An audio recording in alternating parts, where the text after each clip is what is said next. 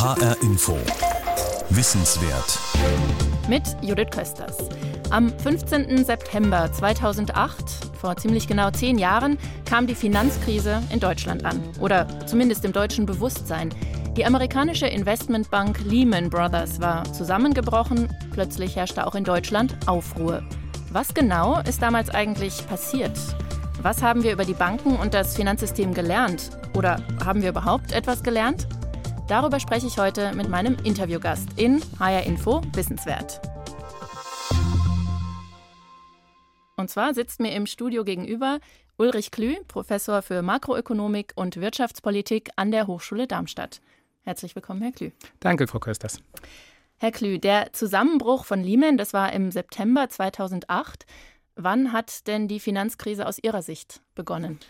Nun, Sie, Sie hatten es schon angedeutet. Menschen, die sich beruflich mit Finanzkrisen beschäftigen müssen oder gerne mit Finanzkrisen beschäftigen, so wie in meinem Fall, äh, für die hat die Finanzkrise schon deutlich ein Jahr früher begonnen, ähm, sagen wir im Juli 2007. Es deutete sich schon vorher an, dass bestimmte Anlageprodukte problematisch sind, aber im Juli 2007 kann man tatsächlich vom Beginn einer Krise sprechen. Jeder Experte hat da vielleicht so ein bisschen anderen Tag. Für mich ist es der Tag, an dem eine große französische Bank äh, in einer kleinen, sehr technischen Pressemitteilung mitteilt, dass sie nicht mehr weiß, wie sie bestimmte Fondsprodukte bewerten soll, welchen Preis die überhaupt haben. Mit dieser kleinen Pressemitteilung wird eigentlich so der erste große Sturm in diesem ganzen System ausgelöst und es kommt zu den ersten großen Rettungsmaßnahmen durch die Zentralbanken, die dann hohe Milliardenbeträge einschießen. Und das ist, glaube ich, so für mich der Beginn im Juli 2007. Das wurde damals in Deutschland in der breiteren Öffentlichkeit noch nicht wahrgenommen. Und man muss auch dazu sagen, 2007, 2008, da waren Sie noch nicht Professor in Darmstadt, sondern Sie sind ja erstmal nach der Promotion einige Jahre zum IWF, zum Internationalen Währungsfonds, nach Washington gegangen ähm, und sind dann 2008 für einen schon speziellen Job nach Deutschland zurückgekommen, oder? Das ist richtig. Und äh, auf meiner Suche nach einem Job in Deutschland, da konnte ich das sehr intensiv erleben, dass man in Deutschland diese Krise wenn überhaupt nur als Randphänomen, als amerikanische Finanzkrise, so wurde sie hier in den Medien und auch von vielen Experten bezeichnet, wahrgenommen hat. Äh, ich hielt damals, weil ich beim Währungsfonds für dieses Thema Finanzstabilität mit zuständig war oder in, bei, über dieses Thema gearbeitet habe, viele Vorträge und mir kam immer wieder diese Antwort entgegen, ja, Herr Klü, wovon reden Sie eigentlich, ist doch eine amerikanische Finanzkrise. Jetzt müssen Sie noch erzählen, was das für ein Job war, den Sie dann 2008 angenommen haben in Deutschland. Das war der Job des äh, Generalsekretärs des Sachverständigenrates zur Begutachtung der gesamtwirtschaftlichen Entwicklung. Kurz sagen viele Menschen dazu die fünf Wirtschaftsweisen. Die haben ein Büro in Wiesbaden, da arbeiten äh, junge Forscher für diese fünf Weisen und machen Analysen. Und der Generalsekretär ist einerseits der Chef dieser Forscher und andererseits hilft er diesen fünf Professoren dabei, ihre Gutachten vorzubereiten und ihre Analysen zu machen. Wie viel Weisheit über die Finanzmärkte hatten denn die Wirtschaftsweisen damals parat und wie sehr mussten die sich auch erst mal sortieren, als die Finanzkrise dann wirklich losging?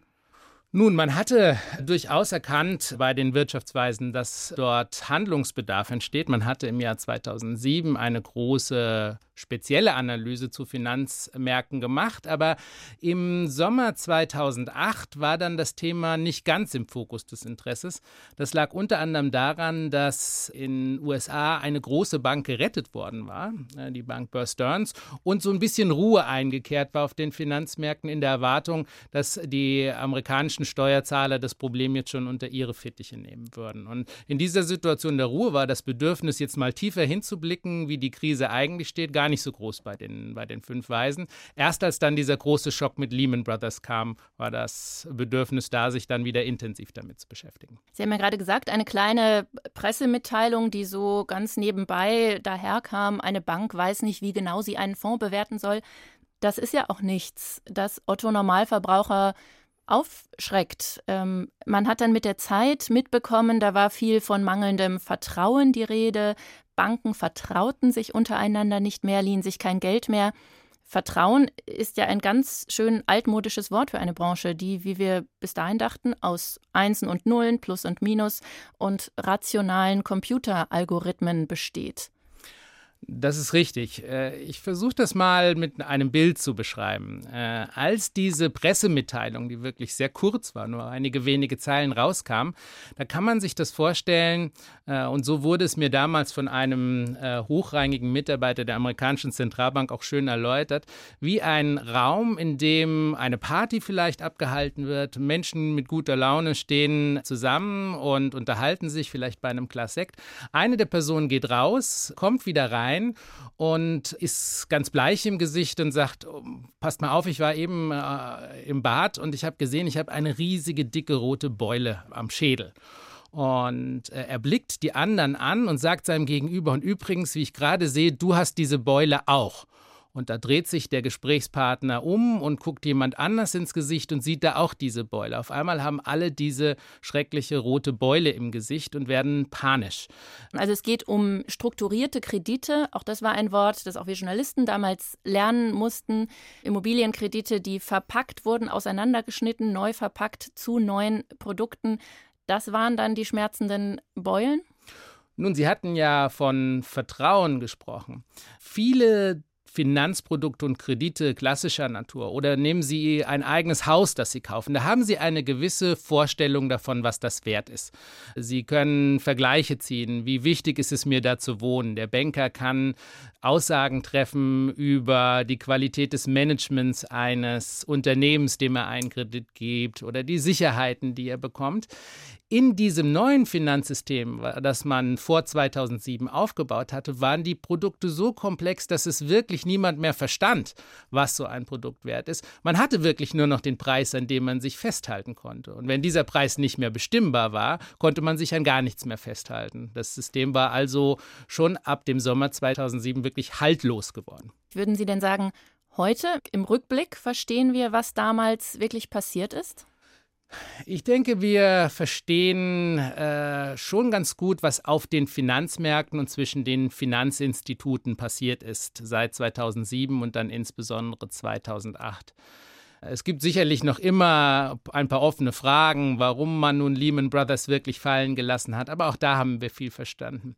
Was wir noch nicht so ganz durchdrungen haben aus meiner Sicht, ist die Frage, wie dieses System, dieses Finanzsystem mit äh, der Wirtschaft insgesamt und der breiteren Gesellschaft zusammenwirkt und zusammenhängt. Da haben wir, denke ich, auch noch nicht so stark drüber nachgedacht, wie dieses Finanzsystem, das diese große Krise durchgemacht hat, tatsächlich mit anderen gesellschaftlichen Teilbereichen und mit anderen Bereichen der Wirtschaft zusammenhängt. Was haben Sie denn damals über die Banken und das Finanzsystem gelernt oder über was brüten Sie immer noch? Nun, ich hatte meine Promotion zu Finanzkrisen geschrieben, hatte mich viel damit beschäftigt. Ich war eigentlich von dieser Krise und ihrem Ablauf höchstens im Ausmaß überrascht. Was uns allen klar geworden ist in diesem Moment, und da war dann tatsächlich Lehman Brothers noch äh, mal äh, ein wichtiger Moment, war, wie vielfältig die Bezüge zwischen Finanzsystem und dem Rest sind und wie fragil eigentlich das Gesamtsystem ist, wie stark unsere Gesellschaft sich auf diese Finanzsysteme inzwischen verlässt als Koordinationsmechanismus. Das wurde mir dann noch mal wirklich besonders deutlich in der Krise. Ist das Finanzsystem heute denn stabiler als vor zehn Jahren? Nun, wir sitzen hier zu einer Zeit, wo insbesondere durch die Entwicklung in der Türkei uns schlagartig klar wird, dass immer noch eine Menge Fragilität oder Anfälligkeit in diesem System ist. Das ist eine ganz klassische Krise, wie sie die große Krise vorbereitet hat. Insofern ist es ziemlich offensichtlich, dass das System nicht endgültig stabilisiert ist. Es wurde tatsächlich sehr viel getan und auch sehr viel Sinnvolles getan im Bereich der Regulierung von Banken. Ähm, es ist aber doch eine Art der Regulierung, die es auch schon vor der Krise gab und die nichts grundsätzlich geändert hat an der Art und Weise, wie dieses Finanzsystem mit unserer Gesellschaft und unserer Wirtschaft zusammenwirkt. Und die, deswegen, die Regulierung, ich, die daraus besteht, dass man bestimmte Puffer einfach haben muss, Liquiditätspuffer, Kapitalpuffer, dass man dem Staat, der der Aufsicht berichten muss über bestimmte Geschäftsbereiche, sagen muss, so und so haben wir das geregelt, hier unsere Risiken haben wir im Griff. Das würde ich so beschreiben, ist da im Kern, was man seitdem gemacht hat. Genau, man hat über sogenannte Eigenkapital- und Liquiditätsregulierung die Puffer vergrößert. Das heißt, wenn jetzt ein Schock das System trifft, so wie die Krise in der Türkei, ist das System schon ein sehr großes Stück widerstandsfähiger als vorher. Aber jeder Puffer ist endlich äh, und Puffer sind nicht alles. Äh, und in, an, an anderen Stellen hat man im Vergleich zu dem, was man im Herbst 2008 diskutiert hat, relativ wenig getan. Eine Bank ist auch nur ein Unternehmen wie jedes andere, hat man auch gerade in den Jahren nach der Krise immer mal wieder gehört. Und eine Bank muss damit auch pleite gehen können, wenn sie schlecht wirtschaftet. Stimmen Sie zu?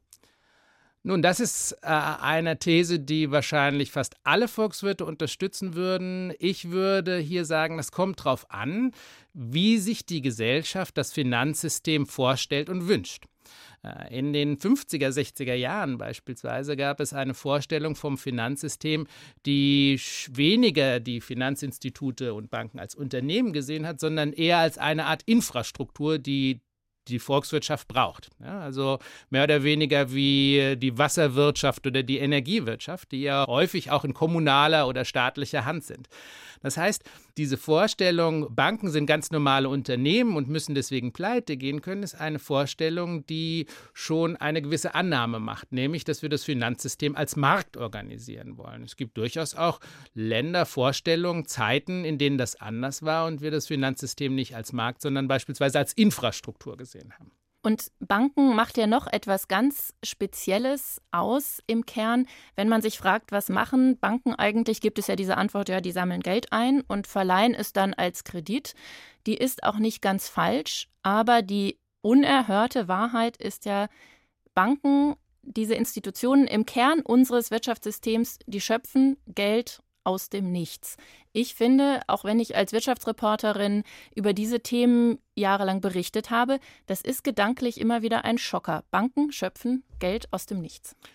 Nun, das ist, glaube ich, eine von drei großen Themen, die nach der Krise überraschenderweise ganz wenig nur thematisiert wurden die Frage, wie unser Geld- und Finanzsystem eigentlich grundsätzlich funktioniert. Und Sie haben ganz recht.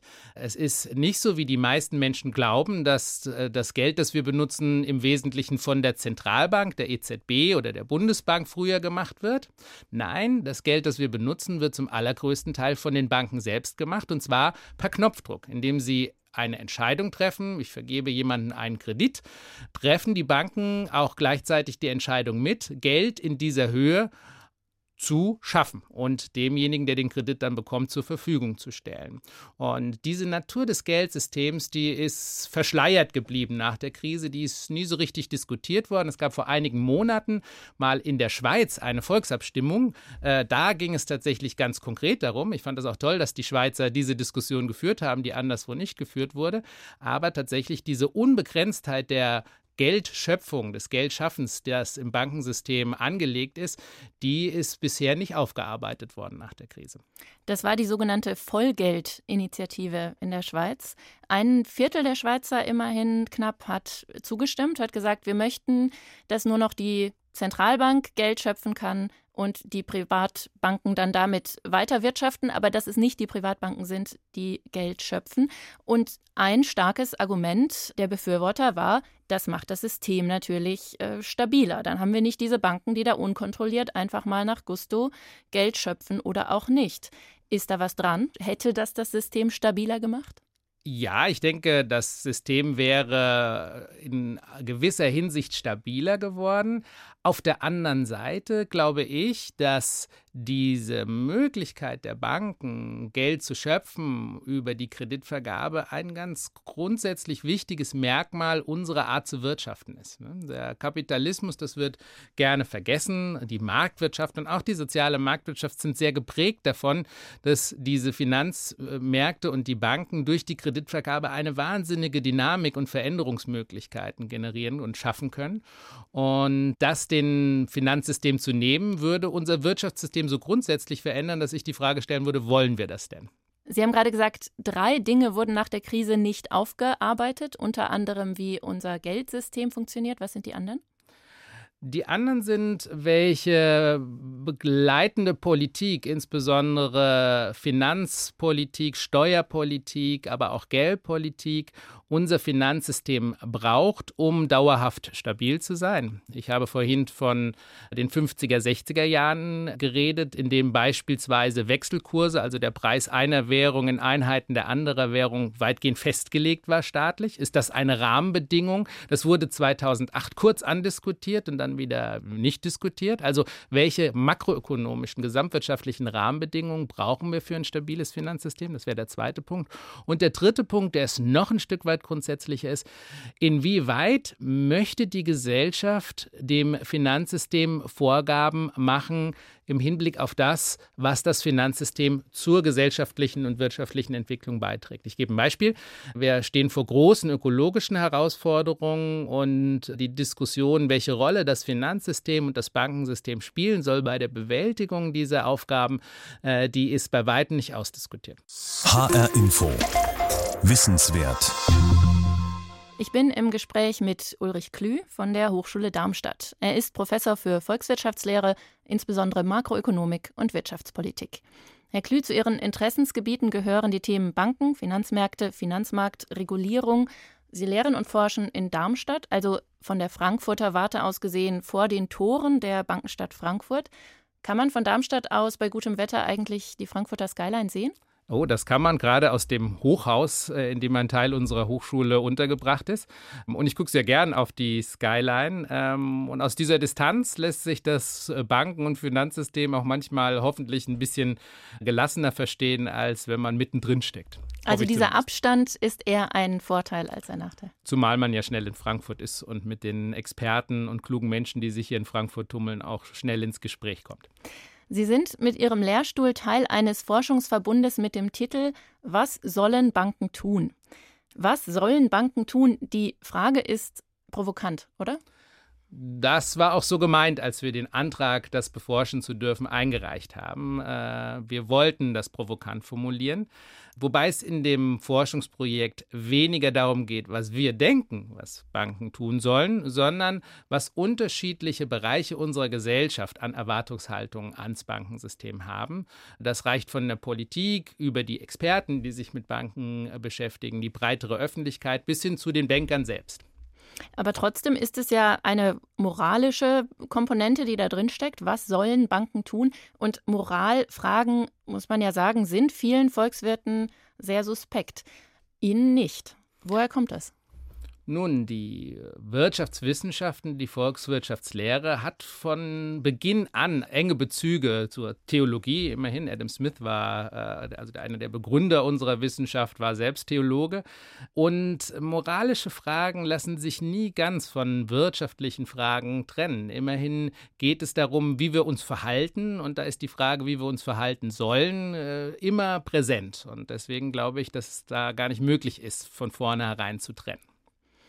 Interessant an der Forschungsfrage, was sollen Banken tun, finde ich ja auch, dass es in den Jahren der Finanzkrise und danach immer wieder um Exzesse im Bankensektor ging. Es ging um aufgeblähte Immobilienmärkte oder unsolide Schiffsfinanzierungen, um komplette Luftbuchungen. Und man war sich einig, das und das und das sollen Banken bitte künftig nicht mehr tun. Und die Frage war dann, wie verhindert man das jetzt? Sie drehen den Spieß sozusagen um, indem Sie fragen, was sollen Banken tun? Also Bankenregulierung andersrum mit Positivliste sozusagen. Kann das funktionieren oder habe ich das falsch verstanden? Gibt es eine Positivliste?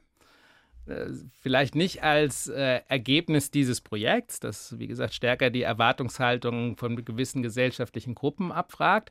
Aber äh, im nächsten Schritt, und in dem befinden wir uns jetzt schon, wollen wir das tatsächlich fragen. Und ich frage es mich persönlich am stärksten im Hinblick auf die ökologischen Probleme, vor denen wir stehen. Welchen Beitrag kann das Finanzsystem hier leisten? Und was erwarten wir von den Akteuren im Finanzsystem im Hinblick auf diese ökologischen Probleme. Banken und Klimawandel. Wie könnte das denn aussehen? Haben Sie Gesetze im Kopf, in denen man Banken vorschreibt, welche Art Projekte sie finanzieren sollen? Also den Windpark bitte finanzieren, hier Atomenergie, Kohleenergie bitte nicht? Oder liefe das über die Zentralbank, die dann vorschreibt, ihr dürft Geld schöpfen unter den und den und den Bedingungen? Das kann ich mir schlecht vorstellen. Das ist ja kein Thema, das ganz neu ist. Bisher denken viele Menschen tatsächlich darüber nach, einfach die Ersparnisse, die Menschen haben, über das Banken- und Finanzsystem an entsprechende ökologische Projekte weiterzuleiten. Das geht ich, jetzt schon. Das geht jetzt schon. Äh, allerdings ist die Summe, die dabei rumkommt, äh, viel kleiner als die Summe, die man erzielen könnte, wenn man etwas radikalere Wege gehen würde. Und dazu müsste zunächst der Staat entsprechende Rahmenbedingungen setzen. Äh, ich nenne zwei Rahmenbedingungen, die besonders wichtig sind. Wirkliches Interesse an Investitionen in dem Bereich wird es nur geben, wenn der Staat sicherstellt, dass CO2 entsprechend teuer ist. Und da müsste man wahrscheinlich so etwas wie wir eine CO2-Steuer einführen, weil alle anderen Versuche über Zertifikate oder ähnliche Lösungen so etwas hinzubekommen wie einen wirklich teuren CO2-Preis sind leider gescheitert. Das Zweite wäre, der Staat müsste selbst, so wie er das in den 50er, 60er Jahren häufig gemacht hat, als Mitinvestor viel, viel stärker mitwirken bei diesem Projekt. Er müsste tatsächlich dann äh, den Finanzinstitutionen zwar keine Vorgaben machen, aber deutliche Signale setzen, dass er mit ins Risiko geht. Und wenn er das täte, dann gibt es durchaus Modelle, wo auch diese Fähigkeit der Banken, Geld zu schöpfen oder die Fähigkeit auch der Zentralbanken, Geld zu schöpfen, also Geld aus dem Nichts zu schaffen, eine Rolle spielen kann. Da gibt es durchaus Modelle, die sehr spannend sind und die von vielen Volkswirten für Teufelszeug gehalten werden, die aber, wenn man sie mit den richtigen Rahmenbedingungen ausstattet, durchaus funktionieren können aus meiner Sicht. Kein Wunder, dass das für viele Teufelszeug ist, wenn man sich vorstellt, dass der Staat oder die Staatengemeinschaft da eingreift und den Banken mehr oder weniger vorschreibt, was sie mit dem Geld machen sollen. Dann greift das ja, kann man sagen, in den wirklich Kern des freien Marktes ein. Das ist richtig. Ich glaube aber, dass diese Frage, inwieweit wir in den Kern des freien Marktes eingreifen sollen und können, viel zu selten gestellt wurde nach der Krise. Es ist immerhin der freie Markt, der mit dem Spiel seiner Kräfte äh, im Wesentlichen dafür gesorgt hat, dass es zu dieser Krise kam. Und ich denke, wir haben die Frage nicht offen genug gestellt, wo dieser Markt auch Grenzen braucht. Und zwar viel stärkere Grenzen, als wir sie nach der Krise gesetzt haben. Ich gebe noch mal ein Beispiel. Äh, wir hinterfragen gar nicht, ob wir stark schwankende Wechselkurse brauchen. Die Welt ist sehr gut zurechtgekommen in einer Zeit, in der eben nicht der Markt bestimmt hat, was eine D-Mark in Dollar ist. Ja? Das waren die 50er, 60er, 70er. Wieder, wieder diese, aber äh, es gibt auch zahlreiche andere Beispiele, wo wir heutzutage wie selbstverständlich davon ausgehen, dass etwas ohne Rahmenbedingungen oder auf dem Markt äh, stattzufinden hat. Und ich glaube, dass wir genau da ein Defizit haben nach der Krise, dass wir nicht stärker darüber nachgedacht haben, wo dem Markt auch Grenzen zu setzen sind. Mit Hilfe der Banken das Klima retten, jetzt weltweit in CO2-Reduktion und in Klimaanpassung investieren und gleichzeitig auch noch das Finanzsystem stabiler machen, klingt fast zu schön, um wahr zu sein. Ich glaube, das geht. Äh, ich glaube, dazu muss man drei Sachen wissen. Das erste ist, dass wir, wenn wir das tun wollen, in relativ kurzer Zeit, sagen wir über die nächsten 10 bis 15 Jahre, sehr große Investitionen zum Aufbringen möchten. Viel größere als die, die wir im Moment aufbringen. Das zweite ist, dass es dazu notwendig ist, dass tatsächlich sich lohnt, in Klimavermeidung zu investieren. Und es wird sich nur lohnen, wenn der Staat eine entscheidende Rahmenbedingung setzt und das ist, es muss sehr teuer sein, CO2 auszustoßen. Der CO2-Preis muss sehr hoch sein und die einzige Möglichkeit, das schnell und verlässlich hinzukommen, ist eine entsprechend hohe CO2-Steuer. Ohne die würden wir auch das Finanzsystem da nicht auf den Weg schicken können. Und das Dritte ist, dass der Staat als Investor mit ins Risiko geht und sich auch löst von bestimmten Vorstellungen, dass Schulden böse sind. Er muss jetzt mit investieren, damit der Finanzsektor auch das mit gutem Gewissen begleiten kann, dieses Projekt. Verstehe ich Sie richtig, dass dass Sie glauben, die Investitionen, die jetzt anstehen weltweit, um dem Klimawandel zu begegnen, die sind äh, mindestens ein so starker Grund für den Staat, sich da stark einzumischen, wie es zum Beispiel eben der Wiederaufbau nach dem Zweiten Weltkrieg war. Ja, ich glaube, wir befinden uns in einer Situation, die in dieser Hinsicht durchaus vergleichbar ist. Äh, es ist jetzt äh, von allergrößter Bedeutung, schnell zu handeln und in entsprechend großem Rahmen zu handeln. Ich gebe ein Beispiel. Äh, wir müssen viele Stromtrassen bauen. Das wird sehr lange dauern, wenn wir die alle über Land legen. Wenn wir das Finanzsystem und den Staat hier in dieser Form einspannen, dann könnten wir ohne Probleme die meisten Stromtrassen unter die Erde bekommen. Dann wird es viel schneller gehen und viel weniger Leute stören. Das war HR Info Wissenswert im Gespräch mit Professor Ulrich Klü, Bankenforscher an der Hochschule Darmstadt. Vielen Dank für das interessante Gespräch.